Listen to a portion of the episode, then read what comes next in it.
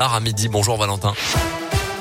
Bonjour Mickaël, bonjour à tous. À la une de l'actualité des modifications concernant le pass vaccinal. Les personnes testées positives au Covid n'auront droit au certificat de rétablissement que pendant 4 mois contre 6 actuellement. Le délai sera raccourci le 15 février prochain de façon rétroactive. C'est une annonce faite par le ministre de la Santé Olivier Véran, vidéo partagée sur Twitter. Un grave accident à Oyonnax, ça s'est passé hier soir vers 22h45 à l'angle du cours de Verdun et de la rue René Nico. Deux voitures, dont une voiture de la police municipale, se sont violemment percutées. Le bilan fait état de deux policiers municipaux de 35 et 40 ans en urgence absolue, d'un homme de 40 ans et un enfant de 10 ans en urgence relative. Ils ont tous les quatre été transportés au centre hospitalier du Haut-Bugé. Un chien de la police municipale a également été blessé et a été pris en charge par le vétérinaire de garde. À Clermont, il devait l'être hier. Un jeune homme de 23 ans sera finalement jugé le 17 février prochain devant le tribunal correctionnel clermontois. Ce dernier est suspecté d'avoir violemment frappé à coups de poing, coups de tête et coups de genoux, mais aussi d'avoir mordu à la main son ancienne petite amie âgée de 25 ans dimanche dernier à Rion. Il aurait également frappé le jeune homme qui se trouvait alors avec elle.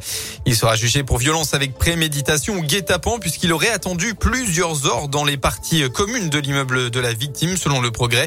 D'ici à sa prochaine comparution, il a été placé sous mandat de dépôt. Les sports, des sables du Dakar aux routes glacées de l'Auvergne. Le pilote français Sébastien Loeb sera dans la station de Superbès aujourd'hui pour disputer la finale du trophée Andros. Il sera opposé au local de l'étape Nathanaël Berton et même au perchiste Renaud Lavillenie qui conduira avec les meilleurs pilotes. Cette année encore, le trophée sera 100% électrique et le spectacle devrait être au rendez-vous puisque les trois premiers du classement peuvent encore espérer remporter la course.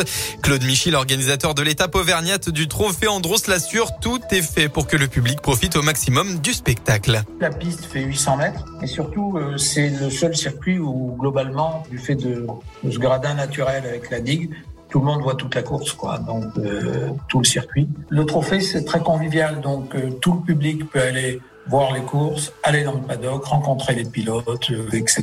Les années précédentes, on roulait toujours en début d'après-midi jusqu'à 22h, euh, 22h30.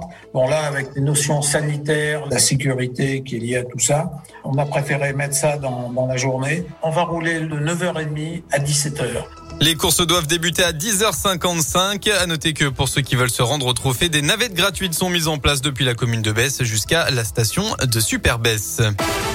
La météo enfin dans la région est bien la grisaille. Hein. Aujourd'hui, les nuages vont totalement dominer votre après-midi, sauf peut-être dans l'est de l'Ain.